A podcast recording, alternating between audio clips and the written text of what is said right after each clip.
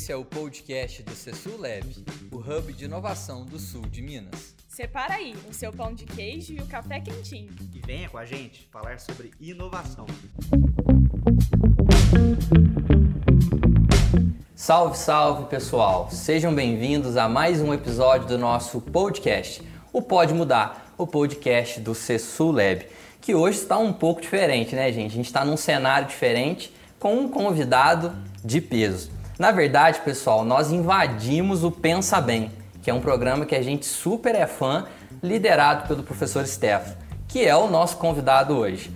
E ó, quero reforçar que o professor Stefano é um dos convidados que vocês pediram lá na nossa caixinha de, de perguntas. Então vamos lá, você que acompanha o nosso podcast, né, no Spotify e também no Apple Podcast, vai ter a possibilidade de ver ele também hoje no YouTube, beleza? Bom, e o professor Stefano é um dos convidados que já foi mencionado várias vezes no nosso, nos nossos episódios anteriores, né? Ele é uma grande referência para nós e hoje tê-lo aqui no Pode Mudar é uma grande honra, professor. Vou falar um pouquinho do currículo dele aqui agora para vocês, que é bem extenso. Ele é filósofo, mestre em engenharia de produção, com ênfase em psicologia das organizações e doutorando em educação.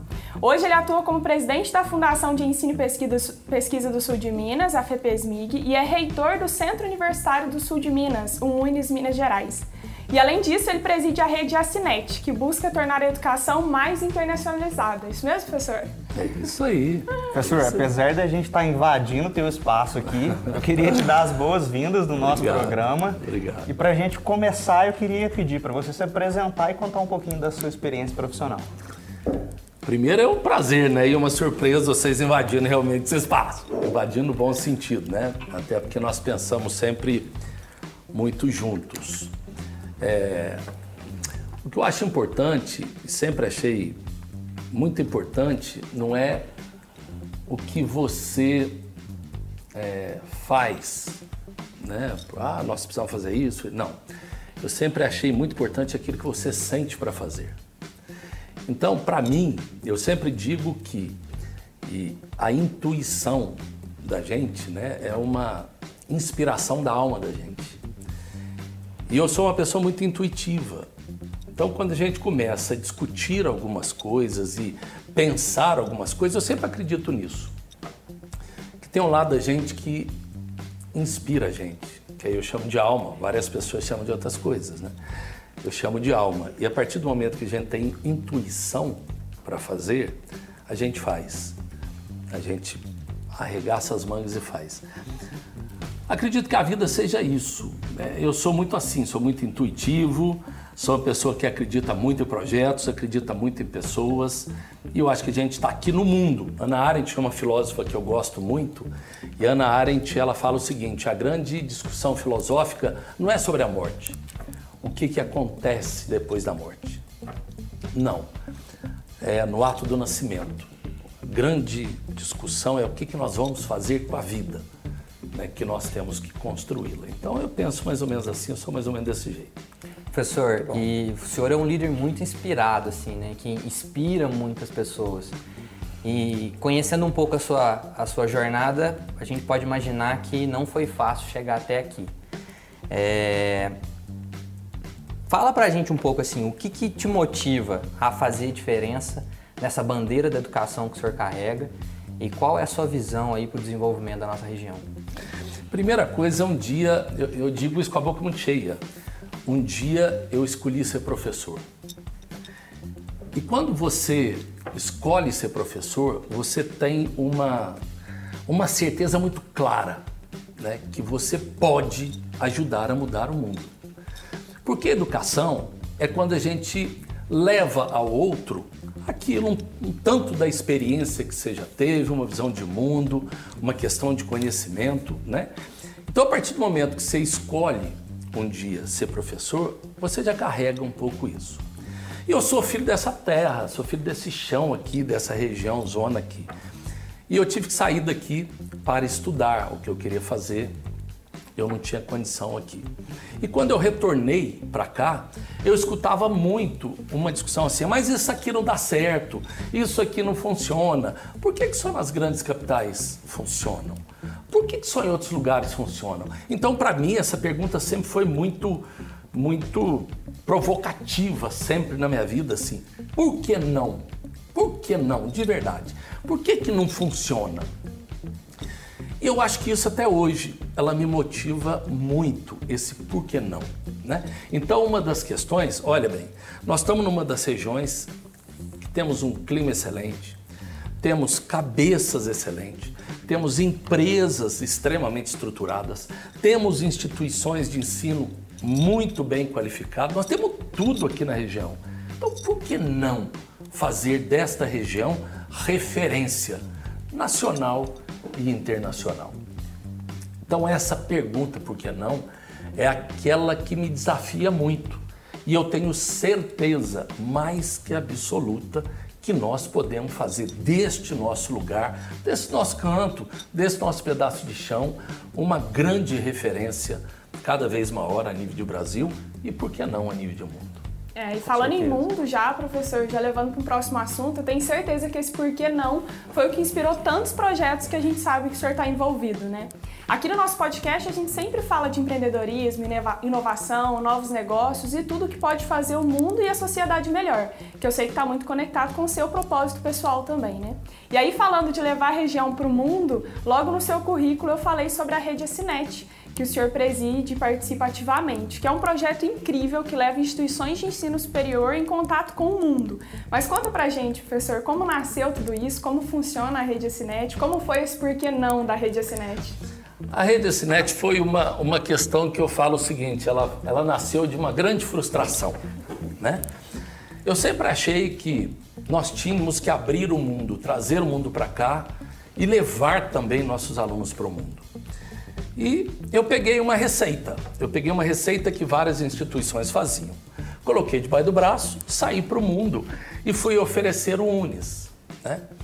E eu não vou falar instituição, até por uma questão de ética, mas eu estava em Portugal e numa dessas visitas, o, o, a autoridade lá queria me receber, o, o, reitor, e eu fiquei umas duas, três horas esperando e o, o pró-reitor veio me atender.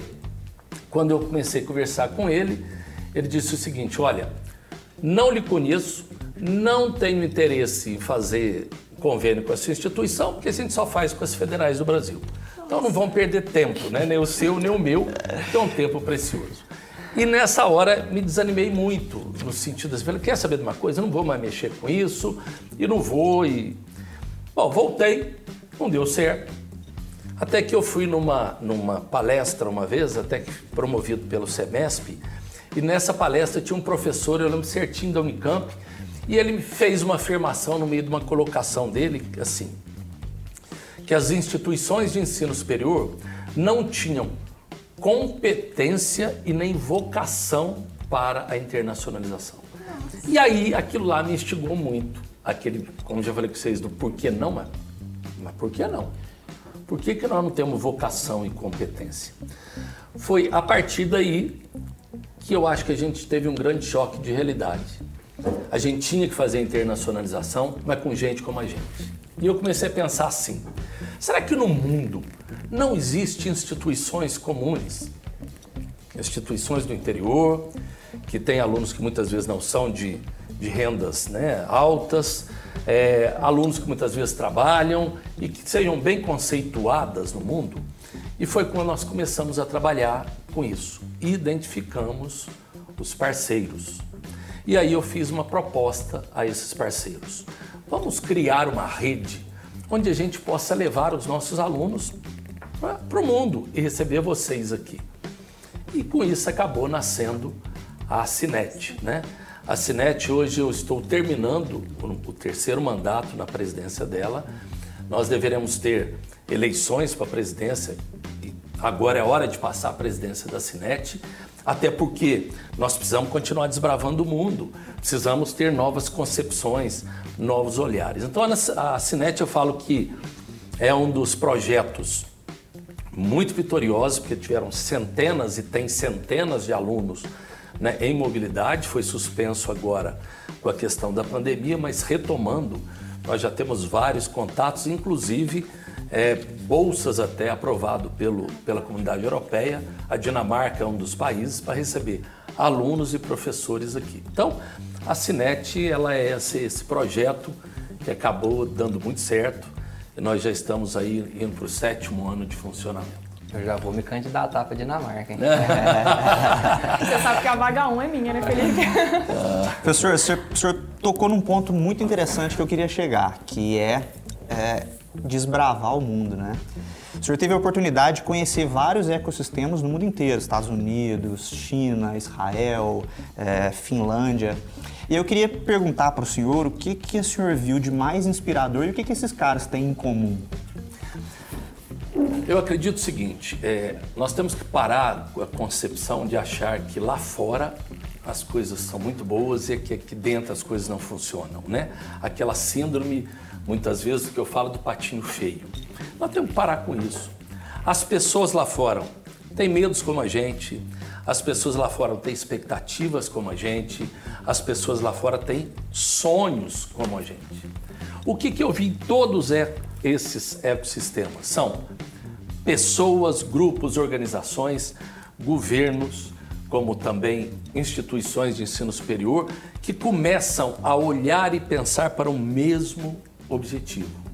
Começam a assumir que podem fazer a diferença, que buscam juntos solucionar as suas dores.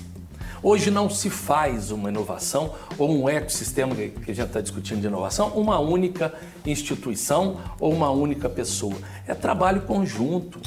São pessoas e organizações que pensam junto e saem do seguinte pressuposto: nós temos esta dor e nós não temos soluções para ela, então vamos procurar as soluções. Né?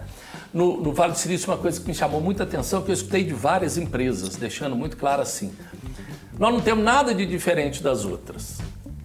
Nós simplesmente resolvemos fazer e assumir as nossas dores e buscar soluções para essas dores. Ou seja, e essas soluções acabam sendo soluções diferentes, soluções inovadoras, porque a gente assume as dores.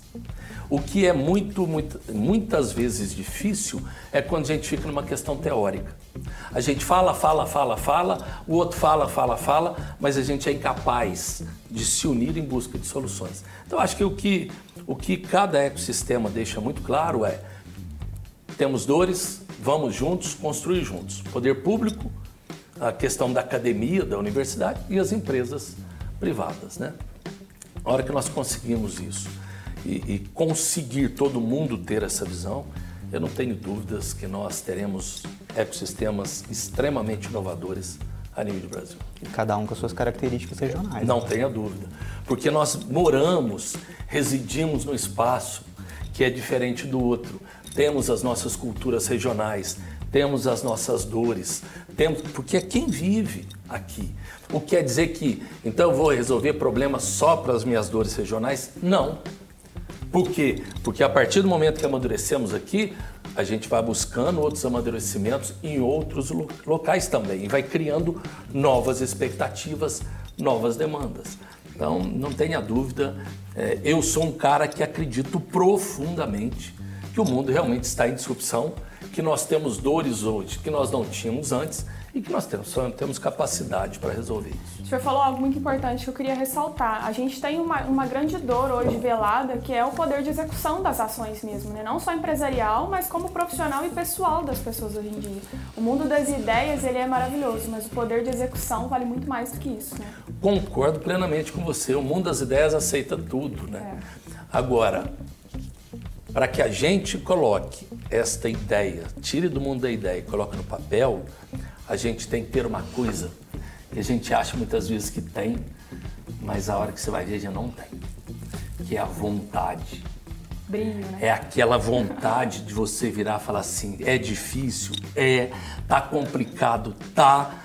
Eu não consigo. É, é, essa história de eu não consigo é uma coisa que eu, eu, não cons eu, eu não consigo compreender o não, não consigo, né? Bem, Sabe por quê? Porque a partir do momento que você se predispõe, que você crê, que você caminha, você evolui. Então, o que mais é difícil tirar do mundo das ideias para uma questão concreta é a tua vontade real de que aquilo aconteça. Ah, mas professor, eu quero, o outro não quer. Muito bem, então a tua vontade tem que ser naquela vertente, como é que eu vou articular para que aquela pessoa consiga ver o que eu estou fazendo e traga também isso. Começar a trabalhar conceitos, mas conceitos que o outro também compreenda. Porque se você começar a trabalhar conceitos que só você entende, né, é muito complicado. É, pessoal, entramos no tema do nosso episódio de hoje em grande estilo, né? Ecossistema de inovação e o seu papel no desenvolvimento regional. E aí, professor, trazendo agora para o ecossistema brasileiro, é, a gente soube que o senhor se afastou do Unis durante quatro meses e ficou imerso no ecossistema de Florianópolis, né? um ecossistema talvez o mais maduro que a gente tem hoje no Brasil. Como é que foi isso? Conta pra gente essa experiência, por que, que o senhor resolveu se afastar e ficar lá dentro do ecossistema de Florianópolis? Porque sempre é uma, era uma, uma coisa assim, ah, você vai e faz uma visita, né? Ah, eu vou fazer uma visita. E eu comecei a me incomodar com algumas coisas assim. Esse negócio de dor. O que, que é dor, gente? O que, que é dor? Ah, tá, ah, mas eu tô com essa dor. Que conceito que é isso de dor?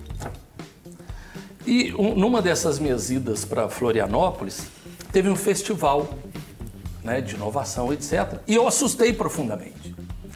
A hora que eu vi nesse local, desde palestras, bancos, investidores, fundos, conversando com, com pessoas que, na nossa concepção, digamos assim, é, bem conservadora, né? Aqueles, digamos, entre aspas, né, gente? Moleque de, de calça xadrez e camisa listrada. Olha, o que está acontecendo nisso? E foi quando eu resolvi que se eu quisesse entender um pouco o que vinha a ser isso, eu tinha que sair da minha zona de conforto. Eu tinha que sentir ou entender uma linguagem.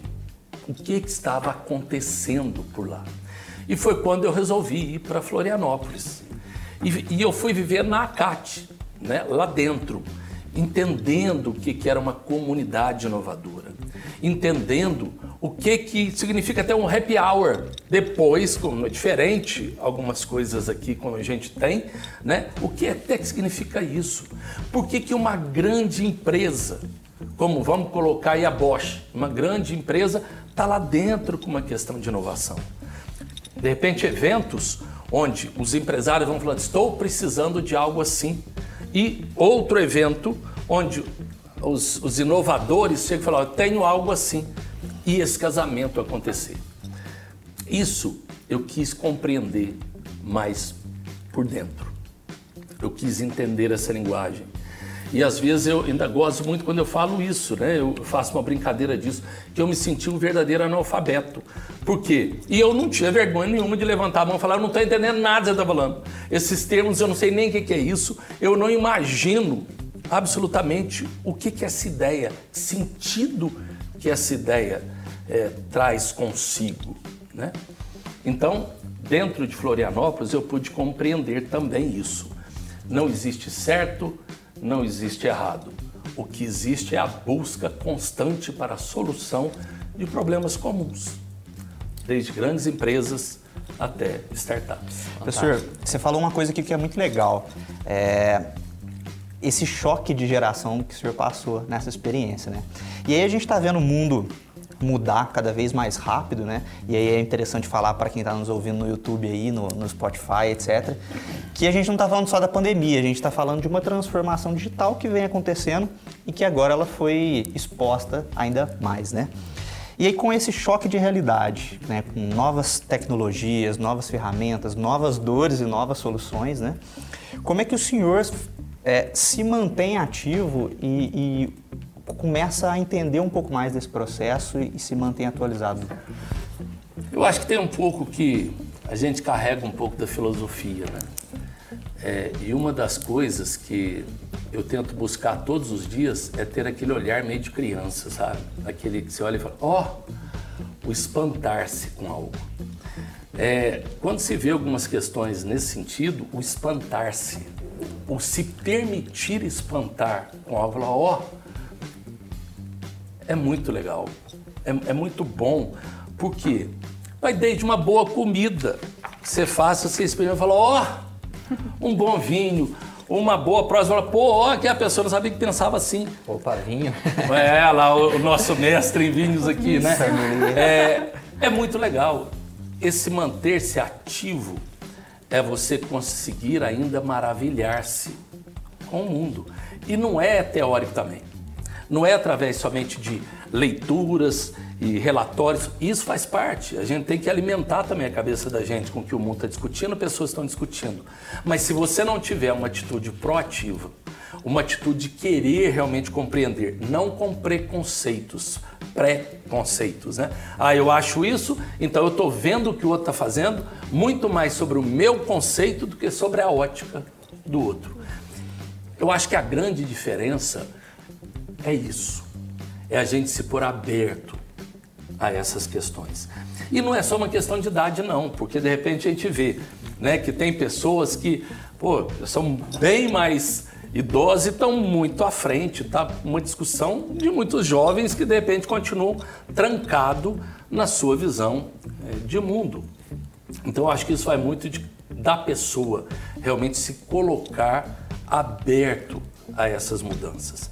Vamos lembrar bem, hoje nós estamos discutindo aqui. Daqui a 50 anos, eu já vou ser ossinho branco, né? Já vou ter passado dessa para melhor. Vocês ainda deverão estar por aqui. Se vocês tiverem a cabeça que vocês têm hoje e não se abrir para um mundo diferente, vocês vão se tornar um peso morto na história. Então, é sempre, é renovar-se sempre. Ideia, pensamento, cabeça, mas maravilhar com, as coisas que têm acontecido em volta. E aí agora eu vou puxar sardinha para o nosso lado então, professor. Há um ano e dois meses atrás, um ano e dois, três meses atrás, os meninos estão aí para me corrigir, o senhor nos provocou, né? Coincidentemente, propositalmente, todos nós que estamos aqui nessa mesa abraçamos uma dessas ideias malucas do professor Stefano, que foi a criação do ecossistema brasileiro aqui na nossa região do sul de Minas, né, professor? É, quando, costumo sempre brincar, quando a gente chegou tudo era mato. Realmente a gente abraçou e fomos provocados pelo senhor, esse brilho nós tivemos e hoje o Cesulep está aí com um ano e pouco de operação. Nós temos contato com mais de 15 empresas que são as maiores aqui da nossa região do sul de Minas. Temos uma, temos uma relação sólida com o poder público, temos uma relação sólida com o mundo acadêmico hoje já. Temos um time imenso que está aí por trás nos auxiliando, inclusive um beijo para toda a equipe, um abraço para todo mundo que está nos assistindo. E tudo isso partiu de uma provocação do senhor, né? E aí agora, depois de puxar sardinha para o nosso lado, vem a dúvida, aproveita a oportunidade. Como que nasce isso, professor? Como que veio essa ideia de trazer o CESULEB para cá, para uma região assim tão é, do interior mesmo, né? Que muita gente tem preconceito com uma região do interior para falar de inovação. Da onde veio tudo isso e que a gente acabou abraçando? Fomos três doidos aí. Eu acredito assim, é, e eu vou também dividir um pouco os méritos disso com o Felipe, o nosso mestre de vinhos aqui, né? É, Nessas andanças todas que a gente teve devido à internacionalização, é, a gente começa a ver algumas coisas. Nós mistificamos um pouco as coisas também. Né? Ah, mas lá é, acontece isso, acontece. É, realmente, nós temos várias questões no mundo que estão bem mais evoluídos que a gente. Mas as coisas nascem a partir do momento em que você se permite pensar diferente. Né? E a gente pensa que isso é fácil. Ah, vou pensar diferente. Não. O pensar realmente diferente é quando você se coloca realmente, primeiro, com um processo de empatia grande para com o outro, a ideia do outro, saber claramente das tuas possibilidades e potencialidades, como também fraqueza. É, porque muitas vezes a gente, a gente não olha a potencialidade que a gente tem. A gente olha, às vezes, as fraquezas que a gente tem, supervaloriza as, as fraquezas, mas as potencialidades que a gente tem, a gente não, a gente não, não dá valor para ela. Né? A partir do momento que se vê nisto, é que vem a questão que eu chamo de inspiração mesmo. Gente, não tem lugar no mundo, não tem, onde as pessoas são super inteligentes, super articuladas. Não, somos seres humanos, a pandemia está aí para mostrar. Mata aqui, mata na Dinamarca, mata na Inglaterra, mata nos Estados mata qualquer ser humano conforme ela chega e a pessoa está com novas ideias também. É assim, somos todos humanos. Agora, o que nós precisamos cada vez mais ter claro é que para um processo de evolução social, através de inovação, através de, de, de articulação, a gente precisa ter também um pouco de sabedoria. E a sabedoria não quer dizer inteligência, é essa análise um pouco mais profunda dos agentes que fazem parte e se colocar à disposição mostrar ao outro realmente que é possível fazer diferente. Então acho assim, toda ideia nasce de uma, vamos usar dor que eu já falei, né? Mas ela nasce de uma perspectiva quando você traz aquela coisa muito doida e você, para mim, eu sempre coloco naquele, naquele filtro do porquê não, né? Isso para mim, a palavrinha mágica para mim, é tudo aquilo que parece muito doido, eu fazer o exercício de tentar ser doido mesmo. Mas por que, é doido? Né? Não é só porque não tem ou porque. Não, mas por quê? Então, isso para mim é o meu grande filtro. Eu acho que é onde a gente acha pessoas juntos. Não se. Ah, você, professor, você começou isso. Não, não. Começamos juntos Estamos hoje, eu aprendo demais com cada um de vocês e eu aprendo muito. Tanto que hoje lá no Cessulep, quando eu vou lá, eu falo, ó, tá aqui o parpiteiro. Hoje eu sou, eu tô, tô com um parpiteiro. Não é nem palpiteiro, é parpiteiro. Né? No sentido de, ah, de aprender mesmo. E estou muito feliz com o que eu vejo. E aí eu falo como também presidente do Grupo Unis, que é uma das verticais, muito feliz com o que está acontecendo. Só nessa busca de ideias dá para fazer uma graduação com oito módulos, professor. Eu me inscrevi É, professor, e o senhor tocou num ponto que eu gostaria de chegar aqui. Aqui no Pode Mudar, nós já ouvimos muitos termos novos nesse mundo da inovação. E quem acompanha os nossos episódios já escutou um deles, né, que é o Corporate Venture Building. É, é quando uma empresa estabelecida investe num novo negócio, cria uma startup para resolver uma dor, né, uma solução como o senhor colocou. E como líder da vertical de educação do CESULEB, né, o Grupo Unis vem desenvolvendo a Bertô, né, que é uma startup, uma spin-off do grupo, para desenvolver uma dor muito específica. Né? Conta para a gente, para os nossos é, ouvintes, o que, que a Bertô faz e o que, que o senhor pensa para a Bertô agora? É, eu sempre falo assim que as coisas acontecem e nascem de uma forma é, doida, né, digamos assim. Tinha uma vaga no Grupo Unis de um executivo e chegaram vários currículos para mim. E toda vez que eu olhava o currículo, eu olhava e falava assim: não, esse não dá, tá velho demais. Não, esse daqui já passou da idade, não vai estar. Tá, não vai estar. Tá, não, esse daqui, todos eu reprovei pela idade, digamos assim, por achar que era um espaço que precisava de gente inovadora. Qual o meu susto depois não todos aqueles que eu reprovei eram mais novos do que eu. Ou seja, quando você começa a ter um preconceito muito feroz. Eu, eu não me vi, eu olhei todo mundo e falei, não, é, é velho, não, não, é muito. Mas eu, eu era mais do que todo mundo, isso é um absurdo. E aí as coisas não podiam ficar assim.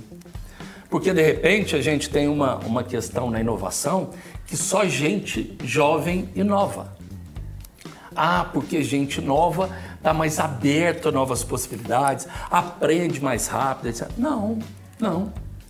E a sabedoria acumulada com aqueles que já têm uma idade maior? E a vivência daqueles que passaram por vários processos de mudança, de várias questões culturais de mudança e de sociais também. Ué, o que vai fazer com isso? E foi aí que nós criamos a Bertô, que é uma, uma startup que agora está pensando e discutindo mesmo a questão dos 50 mais. Cada dia vamos viver mais, cada dia temos mais saúde, graças a Deus, cada dia nós continuamos com uma força produtiva muito grande. Uai, então o que nós temos que fazer? Né? Então, a Bertô nasce disso. Quais os próximos caminhos? Né? O que nós estamos pensando é numa grande plataforma que consiga responder às dores dos 50 a mais, né? que ainda estão extremamente produtivos, extremamente ativos e também são inovadores. Fantástico. Eu não sou, estou longe de chegar perto de 50 a mais, sou a caçulinha. Ih, voa, hein? Voa, hein? Vai lá, Não, professor, não. Eu sou a caçulinha aqui dessa vez por enquanto e eu pretendo continuar por muito tempo. Mas eu sou prova disso, que eu me inspiro pelos 50 a mais que a gente tem hoje na instituição e próximos a nós, o CESULEB também, né? Nós temos é, muitos colaboradores das empresas que trabalham com a gente, que se enquadram nessa faixa etária e que são inspirações para mim. Então, nem sempre o mais novo é aquele mais inovador e mais inspirador, né? Não tem regra para isso. E aí a gente está finalizando agora o nosso podcast, professor. Então queria agradecer sua participação com a gente, por deixar a gente vir fazer essa bagunça aqui no Pensa Bem, atrapalhando aí o programa do senhor e usufruindo para nossa rede, para os nossos ouvintes. E aí eu queria que o senhor finalizasse falando para nós um pouco desse, desse propósito né, do Unis, que está transformando tanta gente, que me impactou muito. Queria que o senhor comentasse para os nossos ouvintes. Empoderar a gente transformar realidades. Esse é o, o grande propósito do Unis porque eu particularmente não acredito mais no mundo pós-pandemia, eu não acredito mais que as coisas serão como são. Eu não acredito mais que se não empoderarmos as pessoas, nós não vamos conseguir transformar a realidade conforme o mundo hoje exige. Então, nosso grande propósito empoderar a gente e transformar a realidade. Vamos ter que construir, vamos ter que aprender juntos como fazer isso. A única coisa que o Unis tem, eu posso falar aí de carteirinha, é não temos medo e temos vontade. A partir do momento que caminhamos por aí, vamos chegar nesse objetivo. E empoderar não é só uma palavra bonitinha, né, professor? Tem todo um trabalho árduo por trás e a gente está acompanhando isso. É dar toda uma autonomia, toda uma liberdade e uma grande responsabilidade para aqueles que estão ao seu lado, né? É sair todos nós de uma zona de conforto, desde o alto escalão a, ao, ao baixo clero, digamos assim, né? É todos nós, somos um. O Unis tem que saber cada dia mais. Não é o trabalho de uma pessoa, é um trabalho coletivo. E todos nós vamos ter que sair de uma zona de conforto. Eu vou ter que sair de uma zona de conforto, os principais executivos, professores, alunos, todos nós. E isso é muito bom. É isso que nos mantém vivo, é isso que nos mantém competitivos e é isso que vai fazer com que a gente empodere cada vez mais as pessoas que convivem com a gente. Muito bom, professor. Queria te agradecer em nome de todos nós. É, é um episódio que a gente estava esperando muito que acontecesse, trazer o senhor aqui para bater esse papo com a gente, né? É, eu queria agradecer mesmo. Queria dizer para os nossos ouvintes também é, que a gente quer ouvir vocês, o que, que vocês querem trazer aqui, né? quais convidados, quais temas, para que a gente possa discutir ainda mais a inovação aqui na nossa região, né? E o papo de hoje tem tudo a ver com isso, sobre inovação, como que o ecossistema impacta no desenvolvimento regional, né? E isso também tem a ver com empoderar a gente, né? Transforma realidades. Então, muito obrigado para quem está nos assistindo, para quem está nos ouvindo. Até o próximo. É, e para a gente encerrar, gostaria de pedir para o professor Steph deixar uma mensagem final para todos os nossos ouvintes e convidar vocês para seguir todas as nossas redes sociais. Professor. Antes da mensagem final, o nosso mestre depois vai ter que me pagar um vinho, mas um vinho bom de mestre, que está aprendendo aqui, para que eu aprenda um pouco mais sobre vinho. Vamos fazer um episódio do Pensa Bem, né? Só sobre vinho. Ah, me convida, Enes, me convida.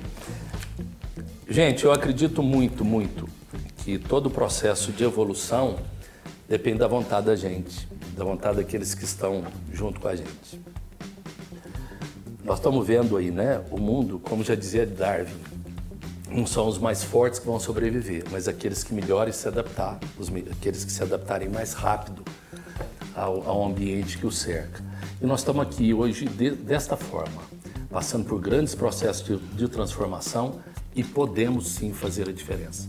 Um processo de desenvolvimento regional ele se dá a partir do momento que essa região, através das suas pessoas, empresas, acreditem podem e vão fazer a diferença. E eu sempre digo, tanto em formatura, onde eu estou, eu sempre encerro uma coisa que eu acredito muito.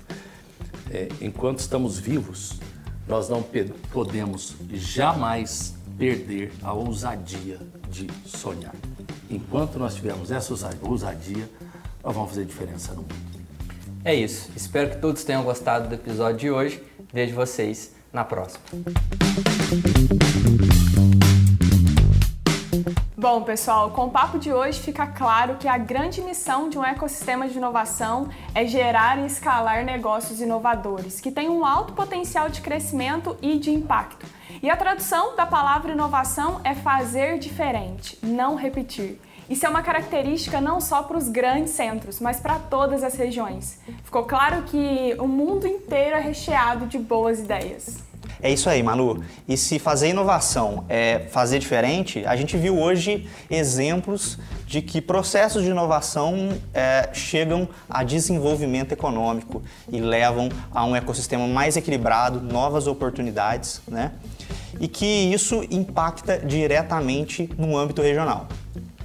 É, e o professor Stefano sempre nos inspirando muito, nos encorajando a ser uma pessoa e um profissional melhor. Viver o Empoderar Gente para transformar realidades é, sem dúvida, a melhor maneira para poder fazer a diferença na vida de muita gente.